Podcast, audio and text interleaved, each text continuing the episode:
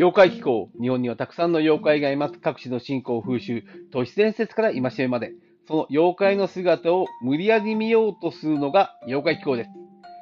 え今回の妖怪気候で50回目となります。えー、50回目、切れ番でやってくると、どうしてもこの方の話をしなければなりません。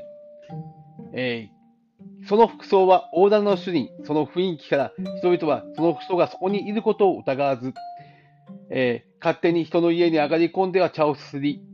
ん？やはりなんかおかしいぞと思うと、ぬらりとその場所から逃げて消えていく。妖怪の総大将とも言われるぬらりひょんの記述でございます。実はこれ、記述ではないらしいのです。えー、手元にあります妖怪大辞典によりますと、ぬらりひょん、鳥山石英、ガズ百鬼夜行に頭の大きな、大きなの姿で描かれた妖怪、他にも化け物尽くし、百回図鑑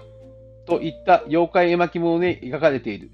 いずれも解説はなく、どのような妖怪かは不明。一般に、ヌラリヒョンという名前で知られるが、石英だけはヌーリヒョンと名付けている。妖怪の総大将で勝手に竹に上がり込んで、茶をすする妖怪などと言われるが、そのような記述は、記述がある古い資料は見当たらない。ということでございます。えー、このヌラリヒョンという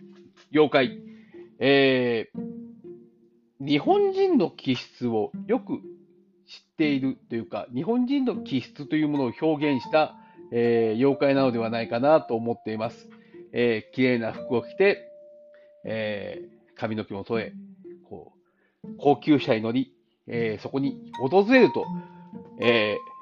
どうしてもこの人お金持ちだなと思って、え、むやみやたらに信用してしまうという、え、そういった気質が日本人の中にあり、その気質をうまく利用したのがこのヌラリヒョンなのではないかと思います。え、また、え海外でもこういうことがあって、これもう本当に現象というふうに言ってもいいのではないかなと思うのは、え昔テレビで見たのですが、え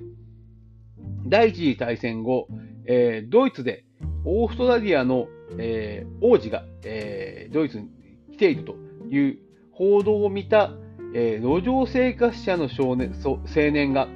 えー、安く、えー、古着屋で売られている軍服を購入し、えー、そのオーストラリアの皇太子に化けて、えー、いろんなことをするという、え、話が見たことあります。え、ホテル、高級ホテルに泊まり、美味しいものを食べ、え、あの、いろいろ、いろいろとこう、贅沢をするのですが、ある日そのことが場で、え、彼は刑務所に入ることになります。えー、本当の姿を知らないから、この服装をしているものを無条件に信用してしまうというのは、えー、過去の世界、え情報が少なかった世界では、え多分にあったことではないかなというふうに思われます。このヌラリヒョン現象、今でも起きていて、それが悪いこと、犯罪になのに使われているのではないかなと思います。えーグラリホンはいろんな作品の中で描かれてまして、ゲーゲの鬼太郎では鬼太郎のライバルとして現れ、えー、穴俣博さんの描いた妖怪大戦争では、えー、妖怪の世界や人間の世界に現れる危機を妖怪と共に解決しようとしたり、いろんなことをするのがこのヌラリヒョンであります。えー、皆さんもこのヌラリヒョンという現象をえー、もしかすると体感してしまって、そのことによって何か不利益を得るかもしれませんので、ヌナリヒョンという現象に気をつけて生活をしてみてはどうかと思います。服装や装飾品などで人を人を測るのはあまりにも、えー、考えが浅いのではないかな。このヌナリヒョンという現象に巻まれてしまうのではないかなというのが今回の妖怪気候の話でございます。では、また妖怪の世界でお会いしましょう。